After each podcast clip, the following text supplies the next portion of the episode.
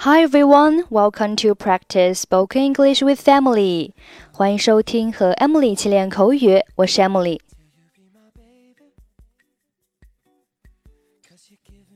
Okay, today's sentence is Sometimes I get a few pimples too.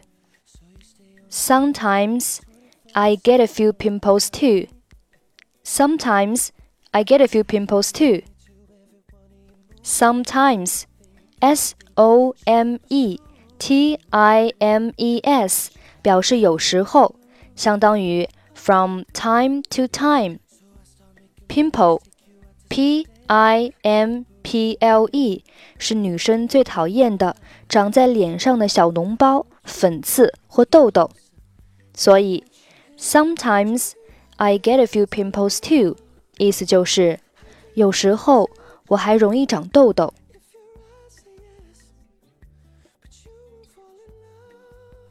我需要更新我夏天用的化妆品。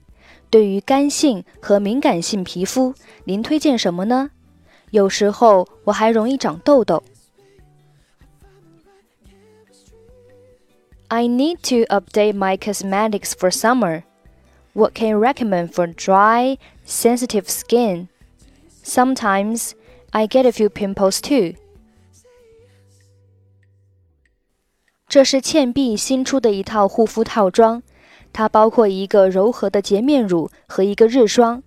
它非常适合容易长痘痘的肌肤。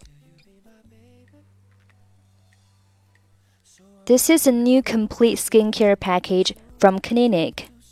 It includes a mild creamy cleanser and a day cream.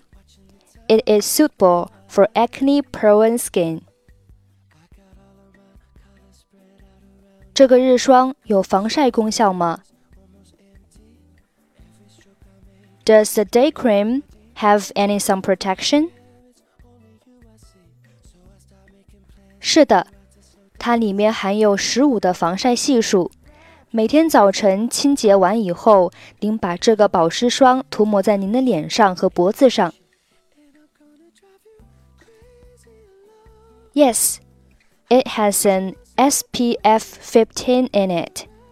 You apply the moisturizer over your face and neck each morning after cleansing.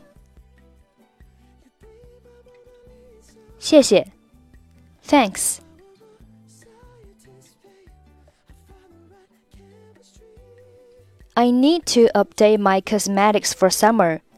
What can you recommend for dry, sensitive skin? Sometimes I get a few pimples too. This is a new complete skincare package from Clinique. It includes a mild creamy cleanser and a day cream. It is suitable for acne prone skin.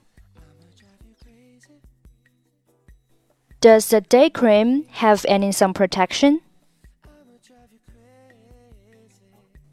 Yes, it has an SPF 15 in it. You apply the moisturizer over your face and neck each morning after cleansing. Thanks. Okay, that's it for today.